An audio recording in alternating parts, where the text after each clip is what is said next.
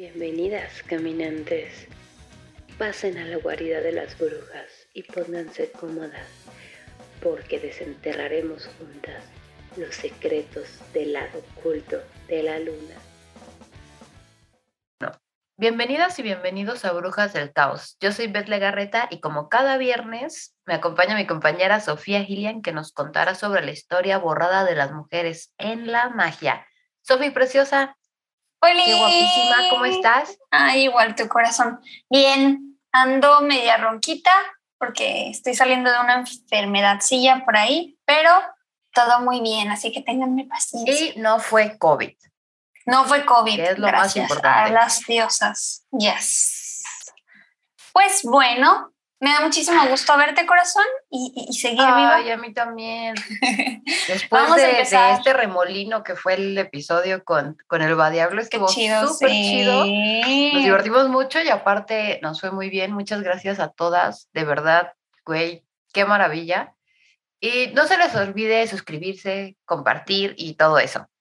Claro que sí, Ahora porque sí. estamos a punto de llegar a nuestros mil seguidores, estamos muy emocionadas y sobre todo pues muy, muy agradecidas por esta Ayúdenos a monetizar y les prometemos, les prometemos más contenido, mejor equipo y Exactamente. Así que bueno, repuestitas. también Sí. para que deje de usar los audífonos. Pero bueno, vamos a, compe- a comenzar y estoy muy feliz y muy emocionada porque ya llegamos a nuestro episodio número 10, así que se los presento. Hoy vamos a hablar de las brujas y sacerdotisas prehispánicas. Chan, chan, chan, chan. Me encanta este tema. En, o sea, de este lado, ¿no? Totalmente, qué chingón. A ver, Yes. ya quiero, ya quiero. Y sobre todo, hay algo que quiero destacar antes de comenzar. Eh, no se tiene la certeza de quiénes sí existieron y quiénes son leyenda, más sin embargo están eh, pues escritas e inmortalizadas en los códices. Entonces, vamos a basarnos un poquito en eso. Y comienzo. Que aparte, Las brujas- perdón, eh, mucha- muchas leyendas están realmente basadas en, en mujeres que existieron, ¿no? Ah, exactamente, claro, claro, claro, porque como no era registrado en la historia como tal, pues era más, era más de, de boca a boca, ¿no? Se contaban y terminaba también la gente agregándole algo, cambiándole algo y Sí, se ya convertía en leyenda, ¿no? La fantasía, claro. Exactamente. Y pues bueno, vamos a hablar entonces de que las brujas han sido a lo largo de la historia de las civilizaciones mujeres dotadas de conocimientos supranaturales que adquieren rasgos similares a las brujas del mundo prehispánico. Personajes nocturnos que se asocian con la conexión con la luna y la oscuridad de la noche. La muerte es en sí misma antes de que el sol saliera, ¿no? Recuerden que en las culturas prehispánicas está esta idea de la dualidad, ¿sí? Vida, Claro, sol. el dios y la luna. diosa también, ¿no? Luna, todo Exacto. esto. Ajá, luna, oscuridad, oscuridad, ausencia, muerte, ¿no?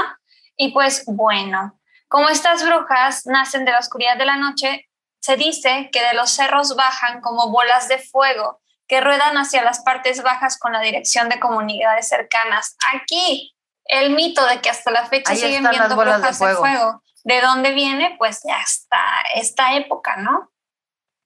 Pero cómo se, se, se enraizan todas estas creencias, ¿no? Este, pues sí, justamente se vuelven leyendas, se vuelven costumbre Sí. y ahora tenemos a banda matando búhos por todo Pensando México que son creen que brujas. son brujas, claro.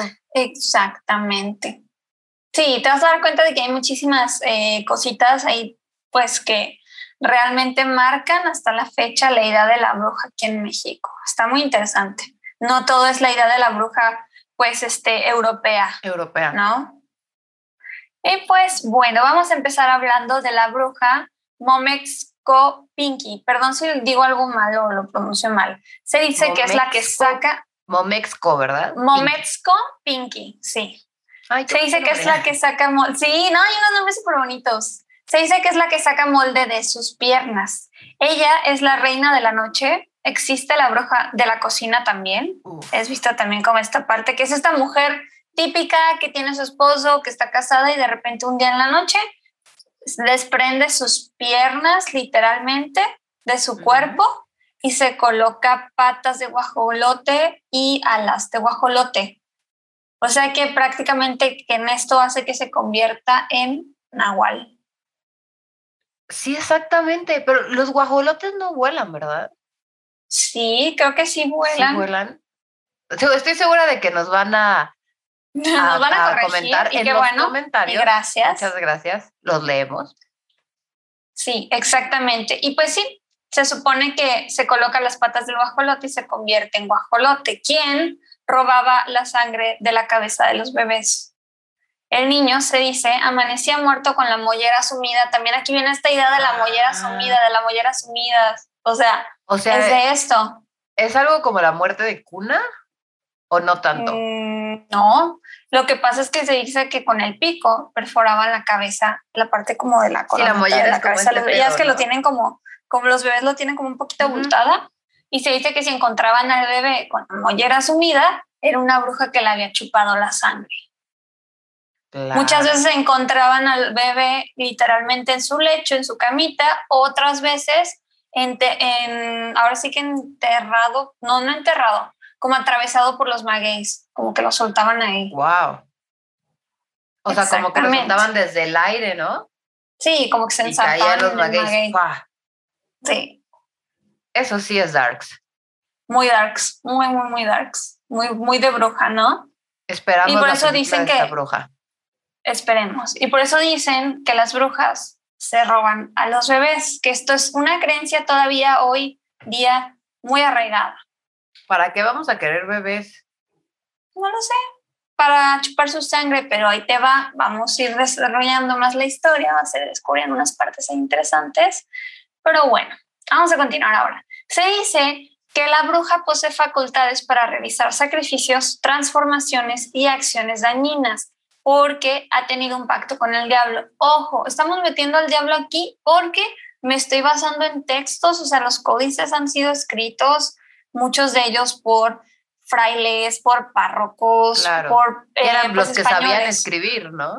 Exactamente, ¿no? Y que el códice era como una forma de, de, mm, de registrar la historia, ¿no? Entonces era para los del habla hispana como tal. Y Como las redes sociales de ese tiempo. Ah, ándale, sí y no, porque también eran como especie de manuales. Está muy chistoso. Vamos a ir viendo un Oh, poquito más allá. Sí, no era como Tef. cualquiera podía, Prehispánico.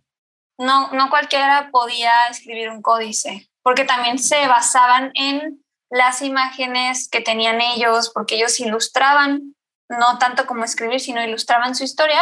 Y lo que hacían los españoles era dar una interpretación de lo que ellos veían a sus ojos europeos, lo que ellos notaban, ¿no?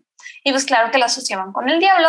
Se decía que después del pacto, la bruja no podía consumir ningún otro alimento que no fuera sangre. Es por eso que estas brujas se convertían en algo llamado tlatel, tlatelcolotl, quienes se convertían como una especie de vampiresas. Está como muy loco, muy chido. Vampiresas, brujas. Y de Así, bebés. tipo Vampire Aborteras, aborteras. Come bebés, come sangre de bebés, come Ujú. molleras y Yes. brujas, obviamente. Sí. Ay, por cierto, ya es ley en Veracruz. Qué alegría, brujitas de ¡Ay, sí Veracruz. es cierto! Qué felicidad. Pero bueno, pequeño paréntesis que era necesario mencionar cuando hablamos de molleras de de bebés. verdad. Y pues bueno, perdón, comentario menso. Continúo. El diablo les promete sabiduría y longevidad y ellos a cambio el alma de los niños. Se decía que estas brujas también eran la versión femenina de Tezcatlipoca, asociada al antagonismo de Quetzalcoatl y Tezcatlipoca, quien es el oponente del anterior mencionado. Es esta dualidad que Es como es la el parte de ¿no? vida, sí, Quetzalcóatl. y es como pues el dios de la muerte, la parte de la vida, entonces era como te doy, como mujeres tenemos esta capacidad de dar vida, pero también de quitarla y nos convertíamos en brujas, ¿no? Mm, eh, Y en base a esto, ya más adelante de la historia, no en estos tiempos, la gente empezó a agarrar algunas costumbres como poner un sombrero al revés en la entrada del recinto, que provocaba el horror de la bruja y la hacía huir. Está muy curioso, ahorita vamos a hablar un poquito más de sea, eso. ¿por qué no ponen las cosas en su lugar? Estoy harta. me voy no de me lo puedo poner, ¿por qué? Si ¿por qué una no puedo no ser como las acomoda las europeas? cosas. Así, Sí, en otros casos se usaban espejos y navajas para ahuyentar a la bruja. Se dice que a las brujas al ser capturadas les cortaban Las navajas sí nos ahuyenta. Sí, a huevo. Llegas y te sacan el filero, es como que yo qué. No, Ok, pero bueno, decían bye. que decían que clavaban las navajas. También esa idea de clavar cuchillos, bueno, yo lo asocio en ¿En la, la la mera entrada. Creo Ajá. que eran piedras, pero no recuerdo qué piedra era capaz de ser perforada por una por una navaja. Ok. Pero bueno, a las brujas al ser capturadas les cortaban el cabello y así perdían el tonali. Así se decía que era la fuerza inicial que la conectaba con los dioses, así privándolas de su poder, como esta parte, ¿no? Se quedaban literalmente pelonas y perdían su poder, porque hay una creencia del cabello. Vamos a, a ver que también el cabello tiene ciertas categorías en lo que es la parte religiosa. Pero a varias estas mujeres que ya, este, estas mujeres que ya detenían, eh, eran, eran pues mujeres normales, no acusadas de brujo. Sí, obviamente. claro, claro que muchos de sus esposos no sabían lo que ellas hacían por la noche, o sea, cualquier mujer podría hacer. Y vamos a, va a ir tocando un poquito más ese tema, porque pues obviamente este personaje manejó un papel muy especial en lo que creemos de las brujas hoy en día en México. A ver. Pero bueno, vamos a hablar ahora de otra cultura. Vamos a dejar este tema un poquito en pausa y vamos a continuarle porque vamos a ir como incluyendo varios términos de varias culturas, como es la cultura maya. En el Popol Vuh, espero que lo haya dicho bien, está estipulado lo Sí, siguiente donde los hombres fueron creados para venerar y alimentar a los dioses, las mujeres estaban deliberadas para procrear. La mujer maya se concentraba en funciones de ama de casa, esposa y madre, la educación de los niños, la elaboración de los alimentos y de los vestidos, el cuidado de la casa y la crianza de animales domésticos. Sin embargo, también tenían un papel muy activo en la producción de bienes de subsistencia, como lo era pues la ropa, ¿no? Además de esto, pues Claro. participaban, participaban, perdón, en la vida pública, ya fuera en el comercio o en la política. ¿Ok? Entonces, el La rol... política. Sí, claro, claro que sí. Y vamos a ir viendo un poquito más, pero sí están no unos roles sabía, de género como muy particulares. Yo era una de esas personas que creía realmente que estas culturas eran matriarcales y me equivoqué, son patriarcales, ¿ok? Claro. Pero Manejadas sí, por hombres, pero, eso es lo que claro, significa. pero las mujeres sí tenían como un rol. Sí tenían un poquito de autonomía, pero vamos a ver otras cositas, era como una cosa por otra, ¿no? Siempre había algo que arriesgar. as- Y pues, bueno, eh, se decía que eran grandes trabajadoras y vividoras porque de ellas cuelgan los mayores y más trabajos de sustentación de sus casas y educación de sus hijos, paga de sus tributos y con todo eso, si es menester, llevan algunas veces carga mayor, labrando y sembrando sus mantenimientos. Son una maravilla granjeras, velando de noche el rato que de servir sus casas les queda, yendo a los mercados a comprar y vender sus cosillas. Esto es una parte citada que escribió el fraile Diego de Landa, que me llamó mucho la atención porque de alguna Porque manera están reconociendo. entonces. No, y estaban reconociendo que la carga de trabajo era mayor con las mujeres Ujú. que con los hombres, como obviamente hasta la fecha, pero bueno, Es como, o sea, sí trabajan más, El no trabajo vamos a hacer nada al respecto, nah. pero pues sí, ¿no? Chido, están cabronas. Uh, las Es amamos. que me atrevería a decir que los, los frailes eran también un poco como tipo antropólogos, por así decirlo, para la época, porque estudiaban Pues era- lo que veían y lo, claro. lo escribían, o sea, tal cual, pero no eran estudiosos como tal de, de la vida de la gente, ¿verdad? Como los antropólogos hoy en día. Pero me llamó muchísimo la atención esta parte y les estoy hablando ahorita un poquito como de la idea de la mujer para entender la figura de la bruja, ¿sí? Como esta parte blanca, esta parte bonita, esta parte buena y vamos a ver la parte oscura, ¿sí? La dualidad. Pues bueno, la dualidad. Se dice que las mujeres también realizaban otros oficios como el de parteras y chamanas, oficios que se daban por elección divina y que requerían pasar por ritos de iniciación como los sacerdotes y los chamanes. Ellas conducían ritos realizados en el campo, en las noches y bajo la luna para iniciar a las doncellas que iban a casarse en los secretos de la sexualidad, el embarazo y el parto. ¿Ok? Estos ritos se Eran sus relatan en el, estudiantes, básicamente, ¿no? Sí, literalmente eran sus estudiantes y además les enseñaban pues esta parte de su energía sexual, de su energía femenina, de cómo era la realidad, ¿no? Hasta me atrevería a decir que tenían sus clases de sexualidad. Brujas. Obviamente, obviamente, pero estos eran como las mujeres sacerdotisas que eran respetadas y veneradas en el, las que sí pasaban, como las brujas blancas, haz de cuenta, ¿no? Ok. Y pues bueno, estos ritos se relatan en el libro de los cantares de Silvache, recogidos en la época colonial. Sí, hay muchos documentos ahí que sí es importante mencionar. Asimismo, las parteras efectuaban el rito de bautizo de los recién nacidos, como se dibujó en el Códice en Madrid. Eran las únicas que practicaban la poligamia, donde era una sociedad que castigaba severamente a la infidelidad, pero se, se, decía que eran las concubinas de los sacerdotes y nobles. ¿Ok? Ah.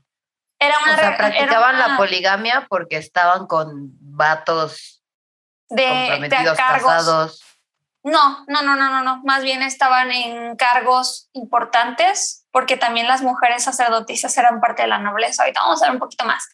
Ahí te voy a ir un poquito soltando cositas, ¿va? Venga, venga. Pero bueno, según las inscripciones, algunas mujeres de linajes ilustres incluso llegaron a ocupar el poder supremo, como la señora Yol Ignal, que fue designada sagrada gobernante de Bacal, Palenque, por derecho propio. La reina madre de Por derecho propio. Exactamente. Eso, mamona. Eso, la reina madre ¿Por qué? de Caracol. Porque quiero, porque puedo. Exactamente. Y porque también tengo derecho.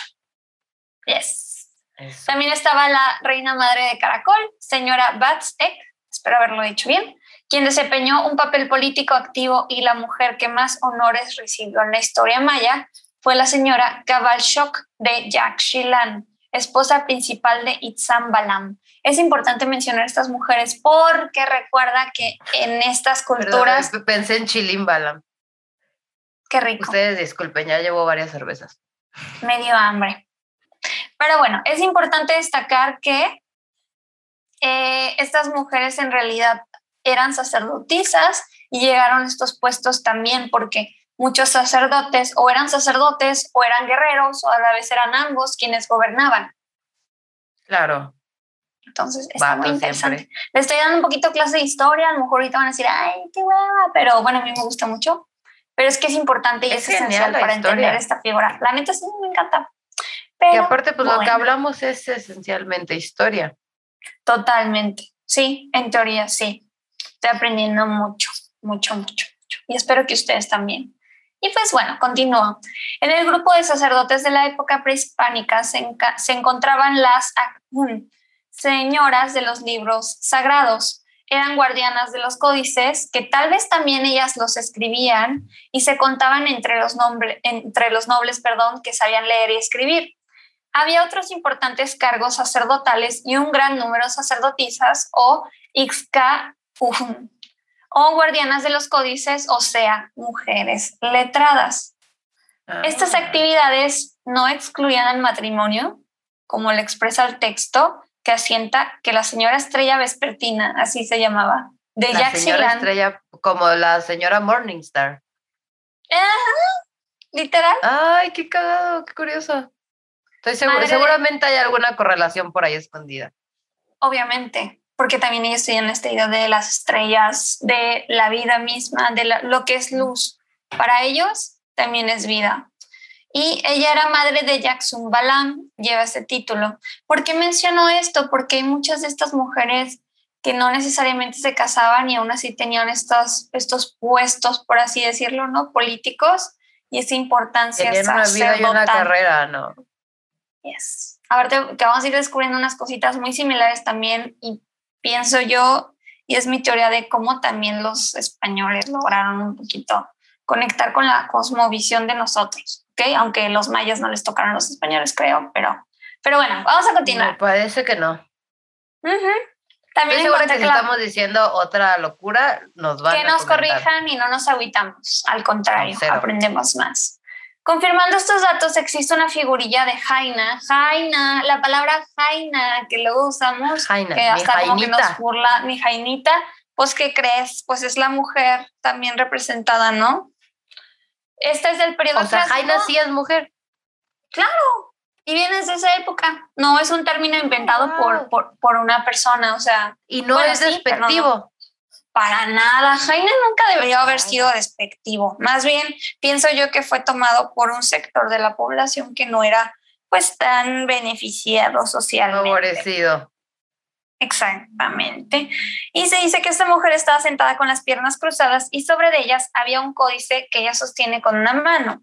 Sin duda era una sacerdotisa. Las sacerdotisas eran señoras de los libros sagrados. Y es muy bonito porque no sé si han visto las cartas del tarot, pero hay una carta que es la de la sacerdotisa. Y justamente la sacerdotisa era eso, una mujer letrada. Oh, sí que está como en su silla, ¿no? Así bien. Literalmente. En vulvas. Literalmente. Es de mis cartas favoritas. Está bien hermosa esa carta y tiene que ver con la luna, con la intuición y las mujeres en esta cultura también están súper conectadas con la luna y con la intuición. Qué belleza. En todas las culturas, es que es algo tan natural. Lo hemos visto en todos los episodios anteriores. Güey, ¿cómo estamos conectadas a través como de esta cosmovisión de, de, estos saberes que, perdón por la, valga la redundancia, estos saberes que sabemos claro, al nacer, ese conocimiento. lo sabemos, claro. ¿Cómo, ¿Cómo, sabes eso? ¿En dónde lo leíste? Eh, no sé, pues es intuición, ¿no? Claro, ¿cómo supe que me estabas engañando? Intuición, hijo. Ojo de loca. también son pendejones, pero. Sí, son míos. No, pero no se da cuenta cuando.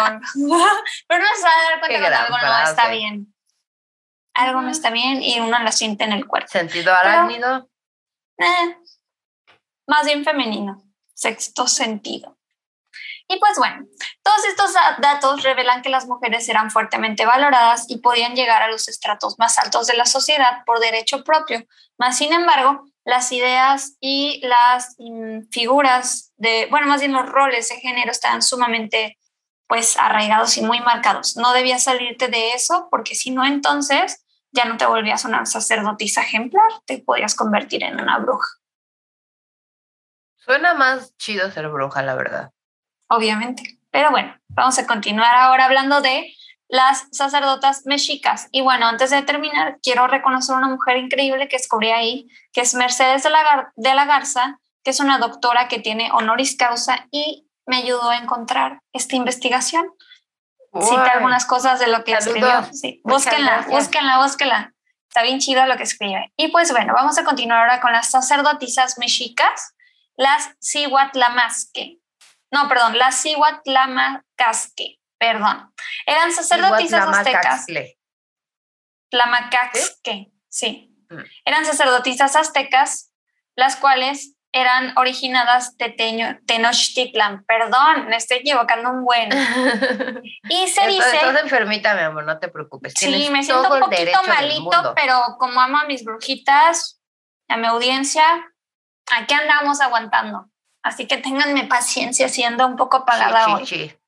Pero bueno, se dice que el cuarto Tlacatecuhtli de Tenochtitlan o gobernante que reinó durante los años 1427 y 1440 después de Cristo, tres años en total, es curioso, instituyó la construcción de viviendas para la guarda y custodia de las doncellas, que así le llamaban los españoles, para consagrar el servicio y culto de sus dioses habían de ser como religiosas. Eran como las monjas, literalmente. Ah, ya, ya, ya entendí. Es que como la guardia y custodia me, me hizo Es que, literalmente, literalmente estoy citando lo que escribían los españoles acerca de esto. El, el libro de las doncellas que existe está muy interesante y fue escrito en 1782. Pero bueno, entonces nada más es una forma muy ruda de decir. Muy chistosa. Aquí las cuidamos y aquí viven. Técnicamente, o así lo veían los españoles. Pero bueno, este monarca se encuadraría en la denominada etapa de surgimiento y confirmación del imperio, siendo su sucesor Moctezuma y Huicamina. La religión mexica no era matriarcal tampoco, sino más bien patriarcal. Mas, sin embargo, aquí también las mujeres podían pertenecer a las actividades religiosas como sacerdotisas. Eran seleccionadas, está súper bonito, eran seleccionadas por sus padres desde el nacimiento y puestas a servicio de los dioses a partir de los 20 a 40 días. Se supone que pasaba un periodo de bebés las re... Bueno, pues es que sí es las regalaban, ¿no? no las regalaban, más bien las dejaban como, como en cuidado de estas otras mujeres que ya también eran sacerdotisas. Y a partir de sus ocho, de sus ocho años eran devueltas a sus padres para que aprendieran lo ah. básico y a sus 18 años ingresaban al Calmecac, ¿sí? Que es como el Calmecac, como el Calmecac donde las mujeres aprenden las labores domésticas, pero aquí también era una escuela solamente para sacerdotisas, como un claustro. ¡Qué bonito! Sí. Era como el Hogwarts de las sacerdotisas. Ándale, tipo. Ellas eran llamadas entonces Sihuatl-Lamanasque. Existían las mujeres que salidas del Calmecac, donde duraban como máximo un año o dos años, porque habían las mujeres que deseaban casarse y se podían casar, y cumplir con los roles típicos, ¿no? De madre, de cuidadora, de tejedora, entre otras. Y las mujeres que decidían quedarse en el recinto enclaustradas al servicio de los dioses, donde debían mantenerse vírgenes a menos de que fueran tomadas por jefes militares o sacerdotes, que era lo que te decía de la poligamia. Pero está interesante. Poligamia slash abuso, ¿no? No, no, no necesariamente. Ah, ahorita vas a ver. Sí, no, no, no está tan feo como estamos acostumbrados. Como ahorita, exacto, como ahorita en la cristianidad, catolicismo. Exacto, pero sí había un privilegio masculino, porque lo mismo aplicaba para los jóvenes sacerdotes, quienes debían mantenerse vírgenes, más no eran tomados por nadie, pero sí podían casarse. ¿okay? Ese es el único detalle. Pequeño detalle. Pequeñísimo detalle. Nadie los tomaba, ellos decidían si querían tomar a alguien. También ellas pueden decidir si casarse, pero si no se casaban, eran un poco ofrecidas de esa manera. Y bueno, la actividad religiosa era que ellas eran las responsables. perdón. Ay, qué feo, qué turbio. qué feo. Pero bueno, ellas eran las responsables de barrer los recintos, lo cual era una actividad sagrada y muy venerada. No cualquiera podía barrer esos espacios. Ahora lo vemos como una actividad súper banal y hasta como que demeritamos a las personas que se dedican a eso, pero créanme, es la labor que los dioses les brindan. Alta vida a las personas que se dedican a barrer nuestras calles y a barrer nuestras casas. Pero bueno, vamos a continuar. Totalmente, mi amor. Sí, se mantenían con la labor de mantener el fuego encendido y soplaban el copal. También tejían y producían la indumentaria de los jefes y sacerdotes como una actividad religiosa, como si fuera una especie de trance, por así decirlo, en el momento de estar creando la indumentaria, porque tenían como procesos muy particulares, dependiendo de las jerarquías sacerdotales, ¿ok? O sea, se iban como a gnosis mientras trabajaban. Exactamente. Qué belleza. Sí, sí, sí. Y, y los patrones de bordado, todos los diseños, tienen una razón es un lenguaje, ¿no? Totalmente. Religiosa debe ser. Qué bonito. Sí, como los lenguajes de María Sabina, ¿no? Un lenguaje que ellas solamente podían entender. Sí, está súper bonito. Y pues bueno, las mujeres barrían los patios, el calmecac y las aulas, y a los hombres les correspondían las partes altas y escalonadas. También los hombres barrían. El autosacrificio era una, una ofrenda para los dioses, donde se pinchaban las orejas con puntas de maguey y con ellas regaban su sangre las cuales eran quemadas con copal. Era una especie de tributo. Eran recibidas. a ver, ¿qué quemaban con copal? Las puntas ya impregnadas de sangre las quemaban con, junto con el copal. Por un segundo pensé que las orejas y dije, bueno, sí se sabe que las No, se pinchaban, pues las cabezas rodaban, pero bueno, eso es otra cosa. Sí, o sea, pero, pero esa es otra cosa. Pues es de la misma cultura, pero sí. Ellas eran recibidas e iniciadas y coronadas con flores en la ofrenda. Se incluía el perfume, copal y codornices degolladas. Era el ritual como de iniciación ya cuando decides convertirte en esta mujer que va a vivir aquí muchísimo tiempo y que se va a dedicar a tener una labor sagrada de barrer. ¿okay? Pasaban interiormente al recinto del Calmecac, donde el sacerdote pronunciaba unas palabras de recibimiento pasando a continuación a cortarle el cabello de cierta manera. ¿Te acuerdas lo que te mencioné el cabello? el cabello tiene ciertos niveles de poder y de fuerza para las mujeres, que no especifican los cronistas y por este tipo de corte las muchachas se denominaban cuacua quiltim.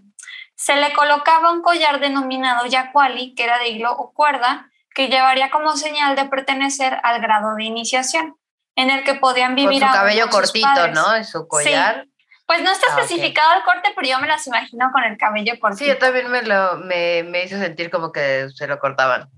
Exacto, en el que podían vivir aún con sus padres y frecuentarles igual que hasta pasar al siguiente grado.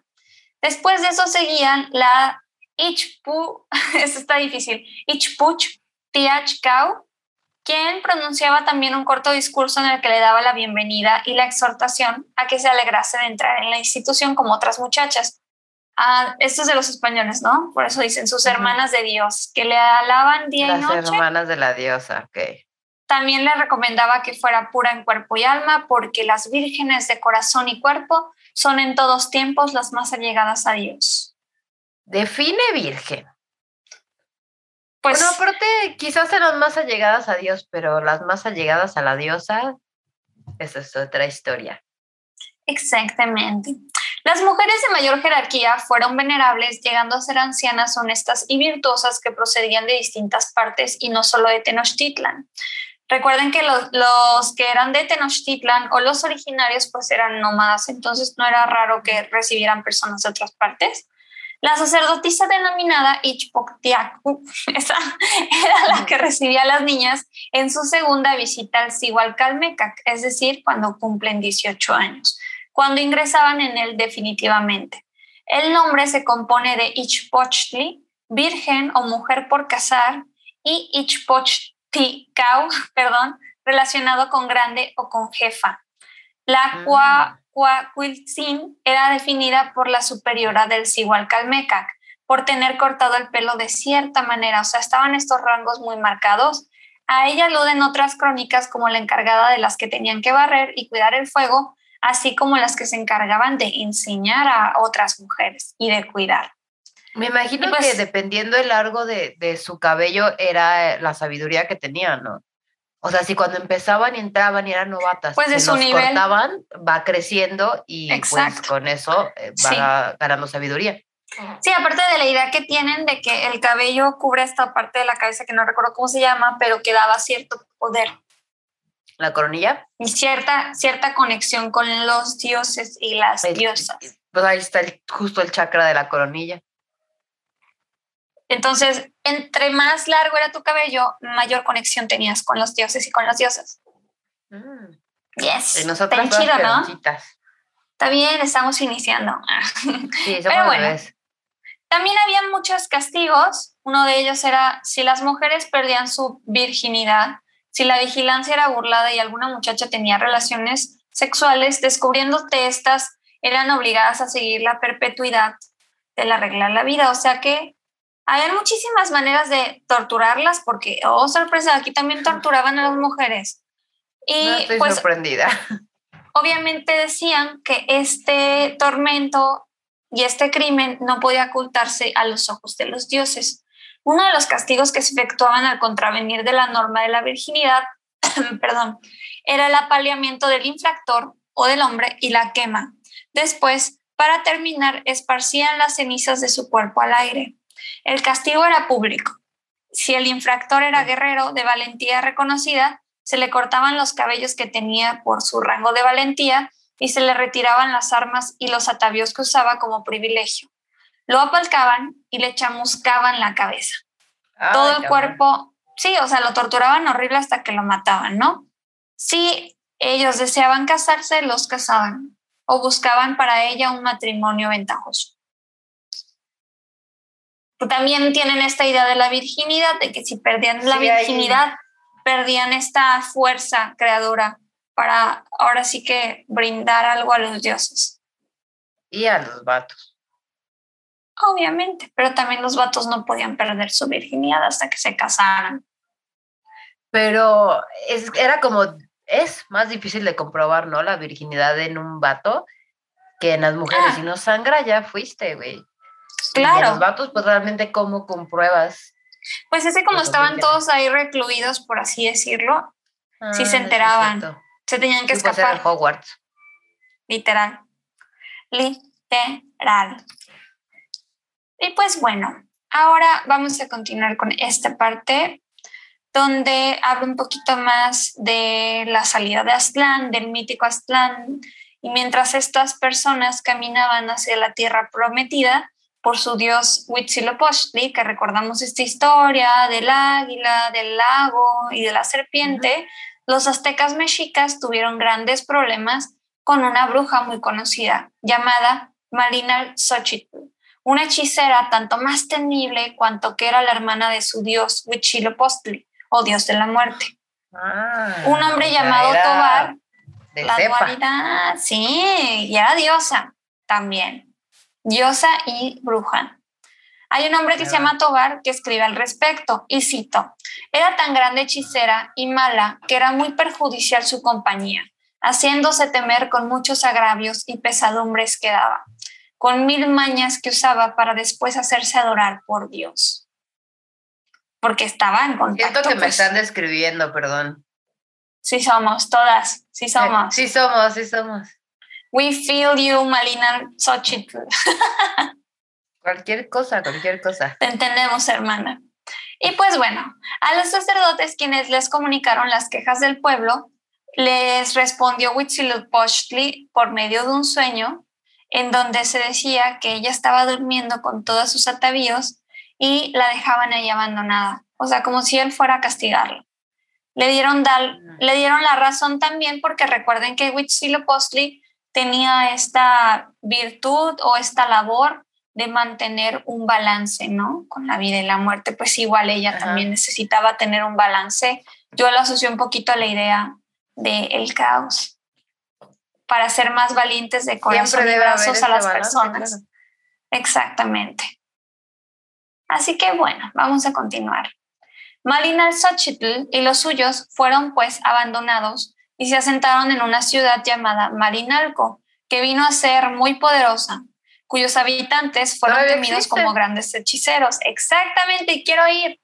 Era una tierra de hechiceros y magos, incluso aún en el siglo XVI.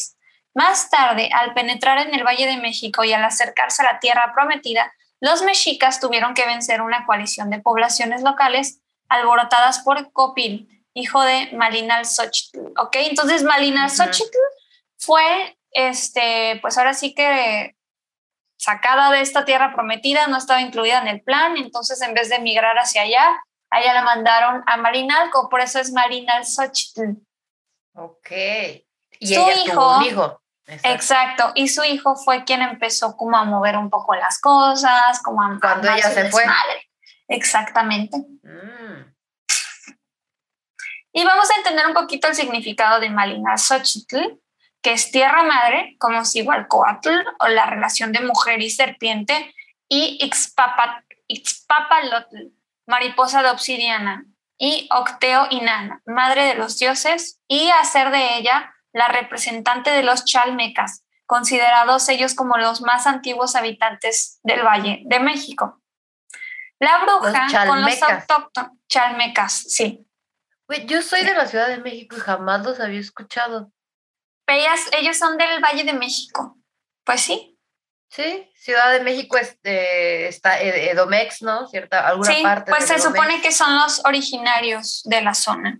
La bruja, junto con los autóctonos, e incluso la calificaban también ella como enemiga por excelencia, había una crónica escrita que se llamaba Mexicayotl, en el cual el autor se conforma con describir la actividad maléfica de Malina Xochitl. O sea, para muchísimas personas era vista como un personaje malévolo y maligno. La malvada Tlahueliloc, sí, era vista como la, mala, la malvada Tlahueliloc, que no era una persona humana, se decía, está descrita como Uteyolocuani, Tesco Tzanani, ¿ok? En el siglo XVI, Malina traduce Teyocualani por bruja que chupa sangre o hechicera Tecoscuani o Teclaxiliani por hechicero o engañador o embaucador, burlador o hechicera. ¿Sí? Como trickster, ¿no? Ándale. Se encargaban de engañar. ¿Por qué? Porque tenían esta posición social, eran vistas como mujeres normales, pero hasta que descubrían su realidad y se conecta con la idea de las mujeres que chupaban sangre de los bebés. Exactamente, o sea, otra vez esta como que mezcla de la leyenda de los vampiros con las brujas. Bruja, vampiro. Exacto. Ah, sin embargo, también existían los magos, que era el Teyolocuani. Sabemos que un día en Coyuca lograron hacer morir a varias personas por haber enterrado cerca de un altar cenizas recibidas de búhos, quienes eran vistos como mensajeros del infierno. Por eso, por eso hoy en día los búhos, las lechuzas. queman. Ahorita no saben ni por qué, pero de ahí viene. Sí, ahorita no, ahorita nada más es, güey, quémalo por si las dudas. Porque eran los mensajeros de nuestro Dios de la muerte. Ay, seguramente si los quemas ya no va a pasar nada. Ya sea el Dios así No es tan fácil engañar al Dios de la muerte. No, no es fácil. Pero bueno, se dice que sus actividades no eran necesariamente siempre nefastas. Un rey de Azcapotzalco tenía algunos a su servicio y jugaba con ellos el juego de pelota ritual a los magos. Mm. Para también pues les ayudaban también con el oráculo, ¿no? Les, daban también ciertas respuestas, que también es esta idea de que muchísimos reyes, muchísimos monarcas, muchísimas personas de poder siempre han tenido y tendrán magos y hechiceras. Por supuesto. A su conveniencia, obviamente. Por supuesto. Es gente que ha sabido entender el poder de la magia de las brujas, de los magos, y lo, lo, usa, como dices, a su conveniencia, en vez de estar con la necesidad de eso no existe, esas son mamadas, bla, bla, bla. Exacto, no, al contrario, en, esta, en estas, eh, pues ahora sí que culturas creían en todo lo que ellos hacían, porque veían y estaba escrito aquí, ¿no? Y vamos a hablar de Tecotzcuanime, a quienes eran los que enviaban enfermedades a sus víctimas a fin de matarlas y de apoderarse de sus bienes materiales por último, están los Texcuepanime. No se sabe mucho de ellos, pero eran los hechiceros malos, los hechiceros que envenenaban, los hechiceros que eran posibles pues de ser castigados en la misma cultura. Los Voldemort. Literal. Recordemos que Malina Xochitl hace estragos entre hombres que trataban de afrontar sus peligros. En la guerra lo que ella hacía también es que los hacía muy vulnerables, los hacía fallar literalmente, les manejaba la suerte y los ponían a llorar todos y los no, atravesaban como que les, les, robaba su, su fuerza vital, los seducía, lograba tener relaciones con ellos y les robaba su fuerza vital. Entonces ellos no tenían fuerza para la guerra. ¿no? Claro.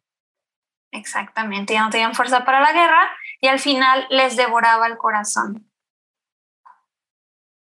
Clásico de bruja. Sí, típico. Hasta la fecha seguimos haciendo eso. Ah. Me, gusta que se mantenga lo, lo básico del ser. Hay que ser fieles a nuestras raíces. Desde luego. y pues bueno, corazón o yolotl en náhuatl tiene la misma raíz que hollín, movimiento. Es con los corazones con los que se alimenta el sol y se le permite proseguir su marcha hacia el cielo. Sin este alimento permanecería inmóvil y recuerden que muchos de los sacrificios que hacían los sacerdotes eran con corazones y que iban a hacer si las brujas estaban robando los corazones de sus, de sus eh, guerreros, porque además eran, no, no eran cualquiera los que sacrificaban, eran guerreros.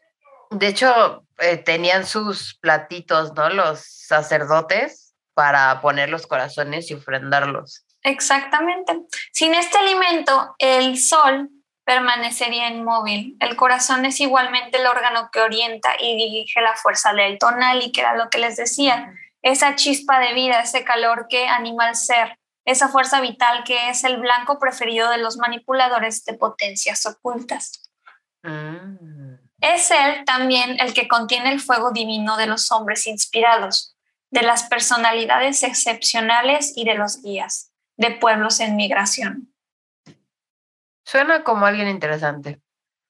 Muy, está muy chida la idea que tienen también de la fuerza vital. Y pues bueno, en cuanto a la devoradora de corazones, Malina Xochitl priva pues a sus compañeros de viaje de vitalidad, fuerza, ánimo y voluntad. El que no tiene corazón olvida y pierde la voluntad. Les da depresión. O no recuerdan en qué se han equivocado. Es algo muy similar. Cuiden sus corazones, amigos y amigas. Cuídenlos muy bien. Porque nos lo podemos robar. Es su fuerza vital. Y sí, es la fuerza vital. Quita el corazón a alguien y pues, qué. O sea, exacto, te la petateas.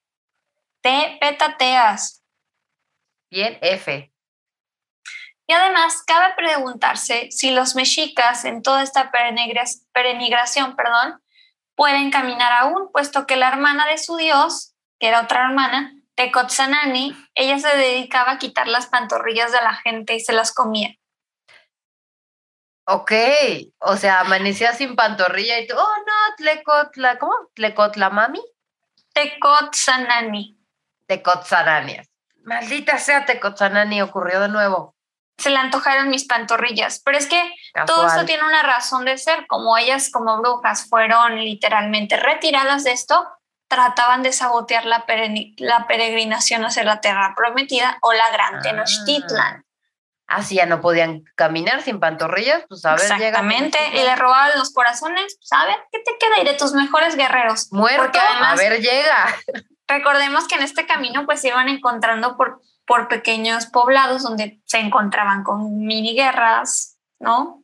Y esto obviamente iba a tener un peso muy grande en el futuro de la gran Tenochtitlan. Y se dice que si bien tuvieran corazones y piernas, ya no encontrarían la tierra prometida porque se le trastornó la cara, así decían, que era la Teiscuepa, concebida como la sede de las percepciones y las sensaciones. Qué bonito, ¿no? O sea, qué bonito cómo percibían todo. ¿La cara? La cara de que se la... trastornó. Concebida como la sede de las percepciones y sensaciones me imagino que lo vean así porque en la cara pues muestras tus expresiones, ¿no? Feliz, triste, este, ¿Sí? deprimido. Sensaciones, percepciones, exactamente. Ay, qué interesante. Si los veían desanimados, tristes, es que te robaron el corazón, amigo.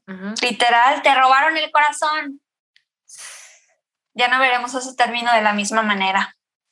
Exactamente, ya, ya no es tan romántico. Así es. Tesosomok precisa en su crónica que él miraba en un monte, un río, ver algún animal de una forma muy particular, porque también Malina Xochitl se convertía en águila para hacerlos errar y los desviaba del camino. Nahuala, otra vez. Sí, sí, sí, sí, sí, sí. También se decía que la bruja llevaba cuestas a la gente dormida. Eso se llamaba Tecoch Mamani, que es la que la bruja.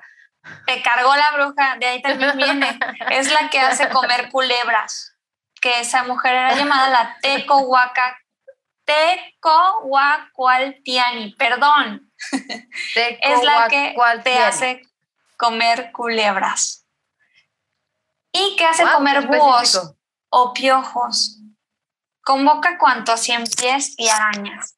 Sí, esta era una referencia que los hacían no encontrar animales para alimentarse y no les quedaba nada más que comer búhos o piojos o culebras. Ah, y le echaban la culpa a la bruja.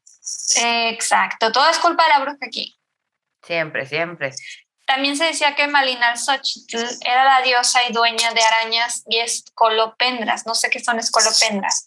Ahora bien, estos, están, estos están estrechamente relacionados con las diosas de la tierra, del amor, de la purificación y aquellas con la muerte las tinieblas, los fantasmas, la luna, todo esto estaba conectado con esta parte. Las diosas de edad tenían la misma, que tenían la misma edad que los búhos y las culebras. Por eso también... O sea, la misma edad que el animalito o que el tiempo que pues eran sus nahuales en la tierra. Ah. La misma edad. Como eran sus nahuales, pues empezaba la vida de ellas y la vida de ellos al mismo tiempo. Entonces vivían menos, me imagino. Mm, no, más bien vivían mucho. Hasta que Así los pues, los reptiles viven bastante, sí, perdón, me hice bola. No, está bien. Y también se sitúa claramente el lado de la tierra y la oscuridad y la muerte, lo que se seca, tanto más cuanto. ah, Estoy leyendo la cita, suena medio raro, pero es que está literalmente escrito así como hablaban Ajá. antes, ¿no? Como bruja nefasta y mujer. Español nombre. activo. Ajá. Flor de hierba seca. Corrobora estas connotaciones como la hierba seca, Malinali, que está representada eh, pues con la media calavera con hierba, que se le asocia a la luna, la ebriedad y la diosa Sigualcoatl, quien es indudablemente de un aspecto de hechicera. Y recuerden, está Malinalco. genial, Está genial, este ¿no? personaje. Yes. Así pues, si la hermana de Huitzilopochtli debería triunfar, los mexicas se verían derrotados, se sentarían en el mismo sitio y vegetarían lamentablemente adorándolo a ella. Adorándola a ella. Era la representante de la feminidad pasiva, de la tierra y de las tinieblas, de las artes mágicas insidiosas. O sea, se iban a secar como flores, como Mali. Era algo, era, o se me figura un poco como la figura prehispánica y de estos lados de Écate, ¿no? Ándale, tipo, tipo. Más o menos, más o menos. Lo que ella hacía es que te quedaras estancado en donde estabas, Ah, no, para que entonces no. sí todos tuvieran que adorarla. Ah, o sea, no te mueves y no me adoras. No, me tienes que adorar porque no tienes a dónde irte. Y esta es la tierra donde te vas a secar como las flores se secan, Bueno, a veces dan ganas, a veces dan ganas. como Malinaltli, lo que les decía. Ujú. Pues bueno, y obviamente estas eran las intenciones, eh, ahora sí que completamente erróneas o diferentes a las que tenía el dios tutelar, ¿no? El dios mexica, el dios de la vida, el dios del sol. Cuando un pueblo viene a quejarse, él contesta sin ambigüedad. Deben abandonarla sobre el terreno y levantar los reales, marchar, porque la tarea del Dios es la guerra, la conquista del universo y el ganar toda clase de riqueza. Sus, instrumentos son su corazón y su brazo, y no las brujerías. Ok, Oh, pero también, este, o sea, bien patriarcal su pedo, ¿no? Ah, sí, totalmente, como, chingo. como les decía, esta cultura no era matriarcal como yo Tómate tontamente pensaba. Sí. Una valeriana. Y si ellos hacían eso, este Dios les dará de comer cacao y las preciadas espigas de maíz.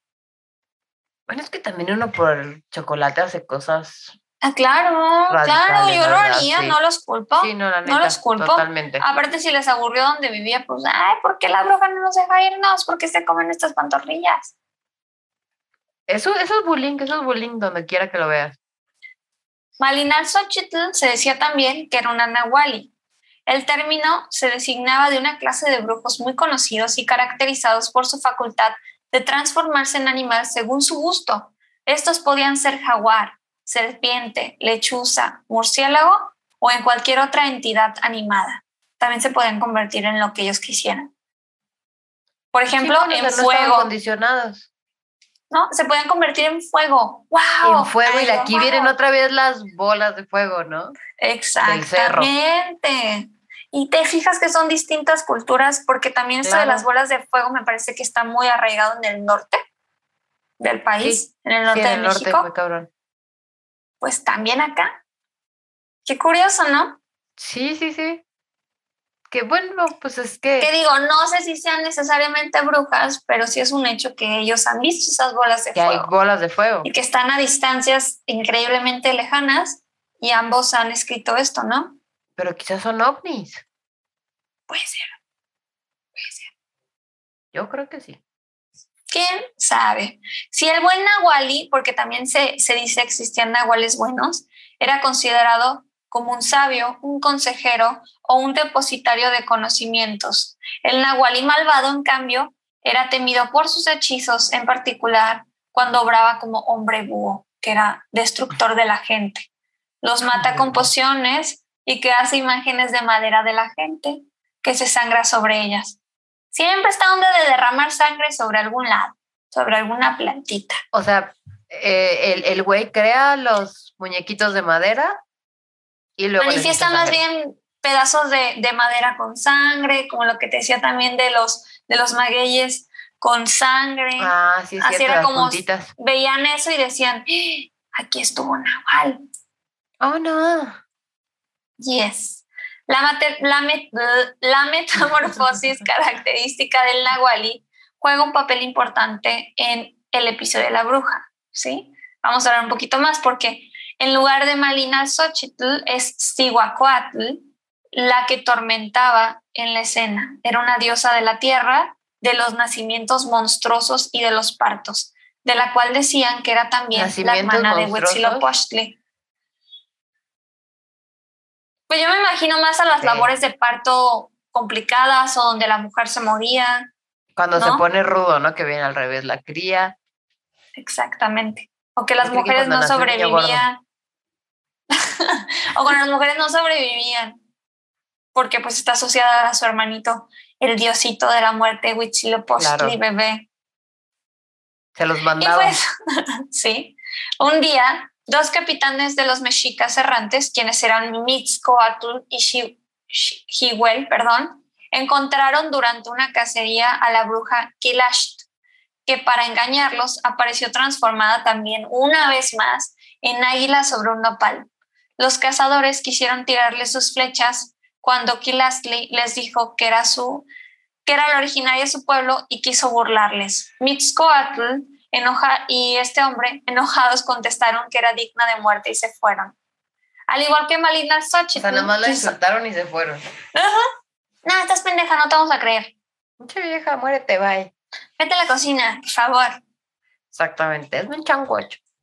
Hay un sándwich. Un sándwich de serpiente.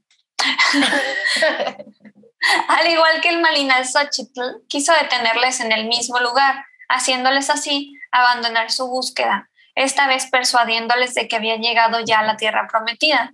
Un águila sobre un nopal, pues es un, efect- es un verdadero signo de la tierra prometida, lugar donde la visión debía fundarse en México, Tenochtitlan. ¿Sí? Si esto hubiera salido bien, los, migrales, los migrantes perdón, se hubieran asentado en un terreno equivocado y el sol no hubiera nacido nunca. La tierra y las tinieblas hubieran continuado reinando el reino de la oscuridad.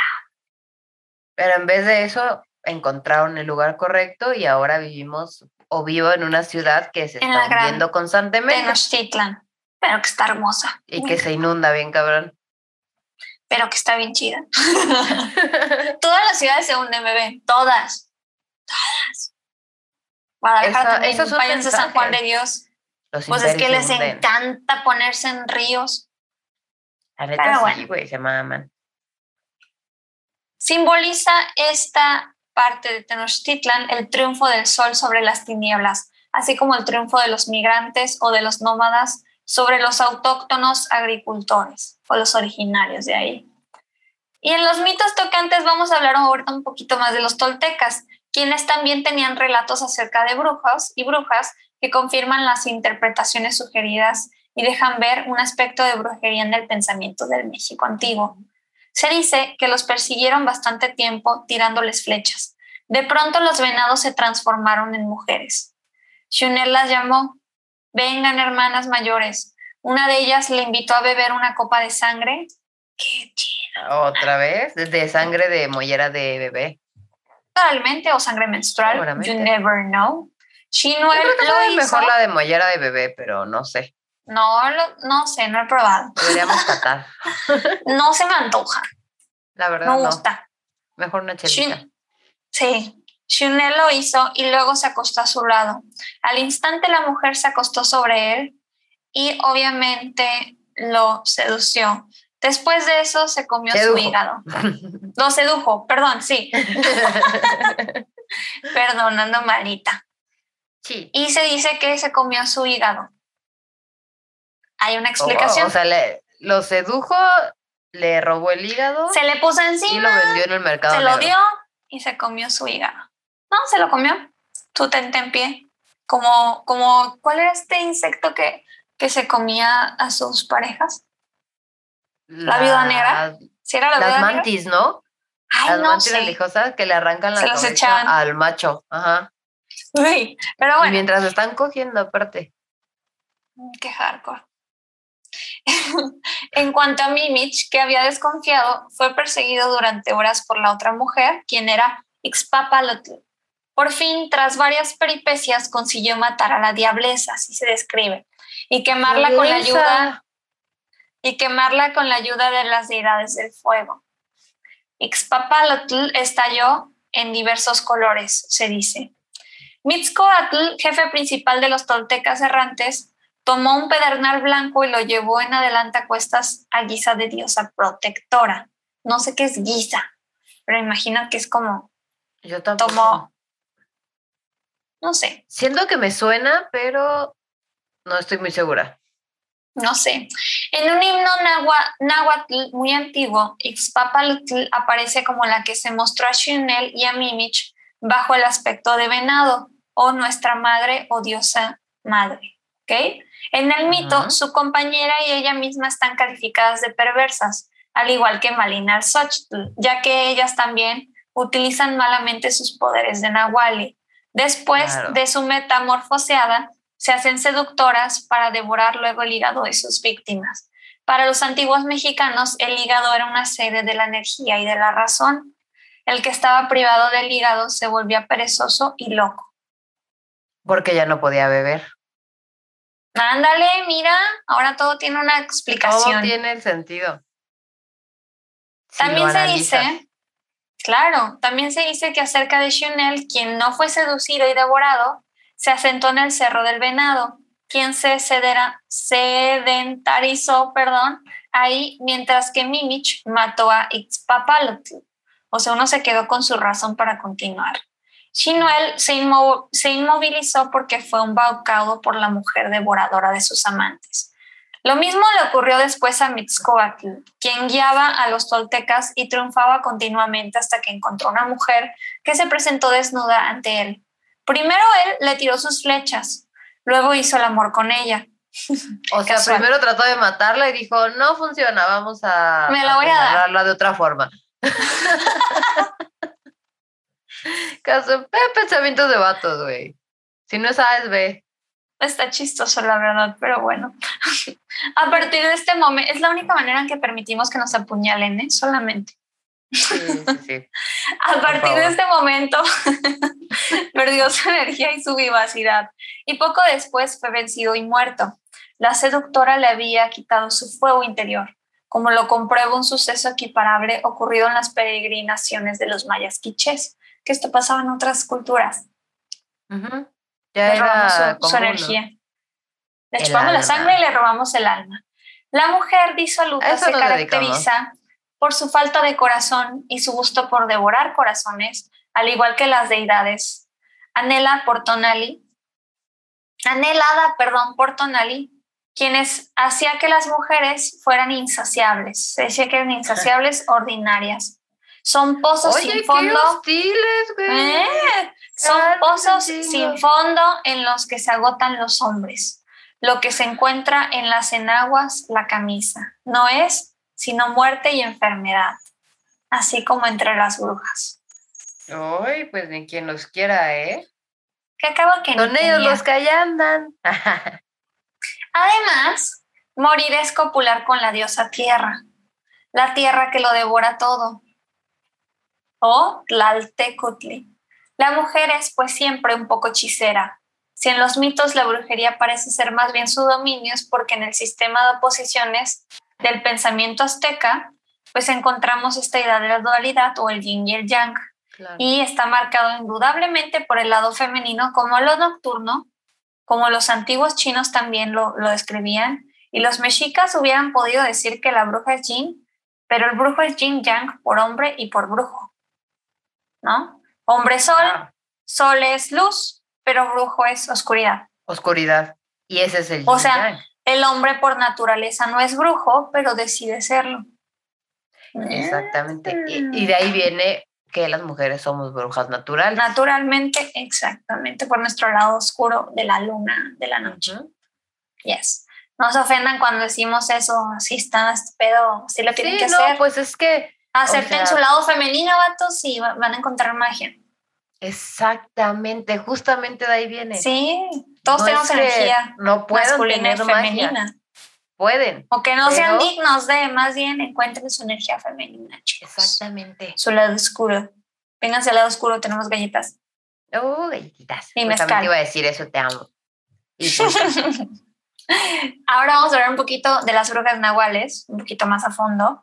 Las brujas y los nahuales son entidades que se encuentran en medio de dos mundos, el humano y el sobrenatural. Existen narraciones donde las primeras, estas mujeres, estaban casadas con hombres que no tenían la menor idea de quiénes eran ellas.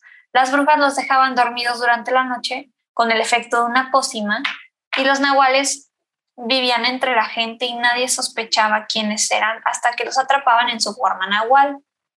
Estos seres tienen la capacidad de transformarse por decisión propia en diversos animales, lo cual también les permite volar, ser más veloces o pasar desapercibidos para robar las pertenencias o incluso la vida de otros. Una vez más la idea de que las brujas vuelan. Al parecer, sí, me imagino que se transforman en águilas, en cualquier en guajolotes. Y, otra vez que los guajolotes. Ya me hiciste dudar de eso, pero así está aquí. Pues bueno, las brujas permanecen en el mundo humano. Sí. Y no me están corrigiendo a mí, están corrigiendo a una gente uy, hace muchísimo. Pero bueno, se dice que las brujas permanecen en el mundo humano porque necesitan su energía para seguir viviendo. Sin embargo, solo es posible verlas de noche, pues pertenecen a la oscuridad. Y voy a poner casos modernos que encontré por ahí, se me hicieron interesantes para darle un poquito más de contexto hoy en día a los nahuales y a las nahuales. El caso de la zona metropolitana de Monterrey en 2004 resulta paradigmático, pues diferentes personas vieron varias representaciones de una bruja el mismo día. Primero, recientito aparte. Un policía fue atacado en su automóvil por una de estas entidades, quien quiso destruirle el parabrisas. El policía la percibió como una mujer de ojos muy brillosos. Es que las brujas odiamos a la policía. Era yo, güey. Una bola de fuego no estoy en Monterrey, pero. Las brujas de Monterrey nos respaldan. La verga la patrulla, güey. y con una bola de fuego atrás de la capa. Un segundo policía del mismo municipio de Santa Catarina la describió como una bruja con una escoba y una capa negra al estilo clásico europeo.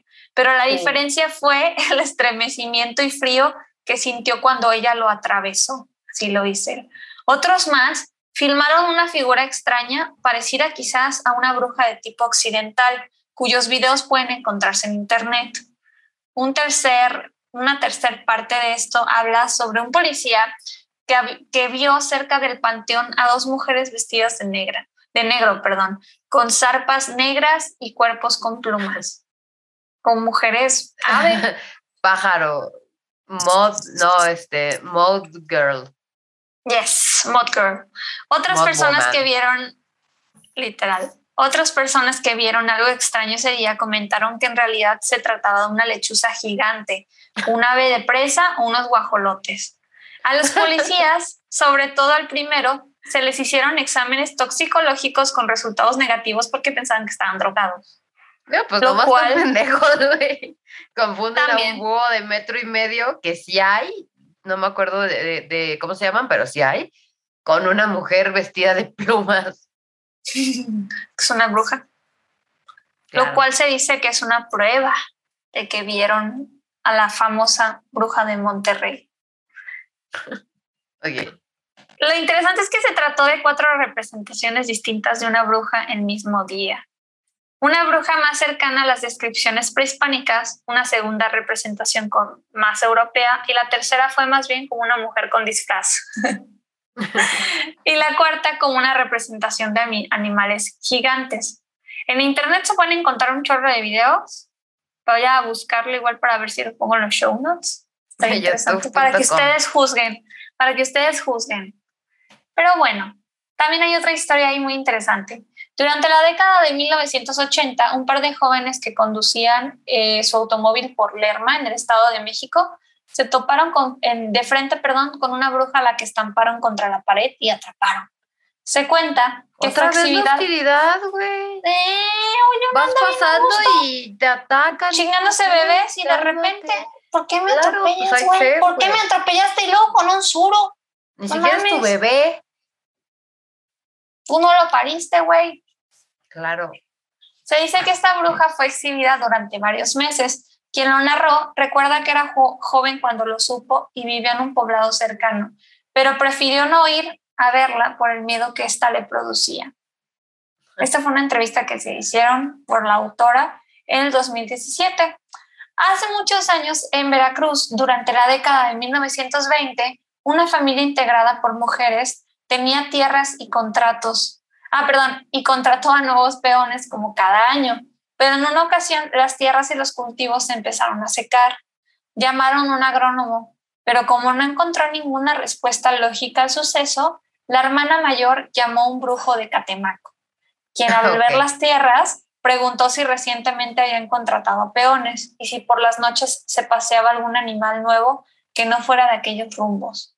La mujer respondió que sí, que uno de los peones había llevado un burro. El brujo le dijo que ese era el nahual y que ella debía vestirse de negro, buscar un látigo y golpear al animal hasta el amanecer. Pobrecito, era un burrito. Oye, ¿qué les pasa? Pobrecito. Pero y aparte tenía era que como el rezar burrito del, del vato, ¿no? Pues era su sí, compa, era su, lo como su nahual, era su familiar. Ay, no. Pero tenía que rezar toda la noche porque si se le olvidaba entonces el nahual tendría la oportunidad de robarse su alma. Se dice que la ¿Quién mujer así lo hizo cochinadas? por la gente. La mujer así lo hizo y cuando amaneció, es que me gusta esa palabra cochinaste, esa palabra. Eh, me vi a mí en mi yo de 10 años comiendo tierra y mi mamá, ¿qué son esas cochinadas? Jeje, estoy haciendo un pastel de, de tierra. Pues bueno, la mujer así lo hizo y cuando amaneció, el burro se convirtió en hombre. Este le pidió que lo dejara wow. ir a cambio de no volver más. La mujer lo dejó ir, se metió a su casa y no comentó una sola palabra con sus hermanas que se quedaron encerradas. Al día siguiente, el brujo de Catemaco les comentó que por desgracia estas tierras habían quedado malditas y en consecuencia tenían que abandonarlas. Por hostil le hubiera pedido al burro, güey, ok, te dejo ir, pero No las maldición a mis maldigas, por favor, por favor. Claro, pero en vez de eso, putazo, putazo hasta que el güey se va, pues no, hay que hablar, banda, hay que llegar a, a acuerdos. Un acuerdo, los nahuales no son tan malos como piensan. También es muy frecuente escuchar en estas narraciones que los nahuales sí fueron atrapados, quemados o asesinados a golpes en diferentes partes del país. Se trata de nahuales que vivían entre la gente, pero que habían logrado mantenerse en secreto. Y este fue nuestro episodio Wow. de brujas, nahuales y Güey. sacerdotisas prehispánicas. Qué interesantísimo. Neta, qué, qué chido. Digo eso cada episodio, pero es que siempre termina así de. Oye, te quedas pensando, ¿no? Y ojalá que se queden Exacto. pensando todos y obviamente si les interesa más el tema, pues están abiertos a investigar. Voy a empezar a, a- recopilar todas las fuentes que consulto para que las tengan ahí. Voy a empezar a En formato APA, una- por favor. Ay, güey. Pero sí. No es cierto. Los links, nada, no se crean si en formato APA o no sé, pero eso es un poquito más a futuro. Estamos muy felices, Porque estás estoy muy feliz, estoy malita y este es el episodio número 10. Espero que les haya gustado y si tienen historias de nahuales, sí señor, pónganlas en los comentarios, estaría súper interesante escuchar. O si han visto brujas o si han visto bolas de Sí. fuego. Si han Y matado si una tienen lechuza, fotos y no, videos. por favor, váyanse de aquí. no los queremos, No, no, Aquí por no favor, sé. a cualquier animal. No maten animales, por favor. por favorcito. Y pues bueno, esperamos que les haya gustado esto. Por favor, ayúdenos a llegar a los mil seguidores. Ya somos a 920. nada. Gracias, gracias, gracias a esos 920 que han hecho esto posible. Ojalá vamos a seguir creciendo y pues que estas historias lleguen a muchísimas más personas porque esta es historia que no vamos a encontrar en todos lados porque la historia estuvo escrita de una manera muy distinta a la que ahora vemos que es la Por historia de las mujeres. Yes. Claro. Y pues, bueno, ¿cuáles son tus redes, Beth? Eh, pues yo soy Bele Garreta, me pueden encontrar como arroba gata-vagabunda, eh, Twitter, Instagram, tralala, tralala. Facebook no, pero Twitter, Instagram, gata-vagabunda. Sofía. Yes. Y yo estoy como Sony-Kilian en Instagram. La verdad tengo Twitter, pero nunca lo uso. Se los voy a poner en la, en la descripción. Y por favor, abran y chequen nuestra página de Facebook de Brujas del Caos. También estamos en Instagram y obviamente en Twitter. Así que los y las esperamos. Brujas del Manténganse Caos. Vamos a aparecer. curiosas. Los amamos y las amamos mucho. Mis queridas brujitas y brujitos, cuídense mucho. Bye. Bye.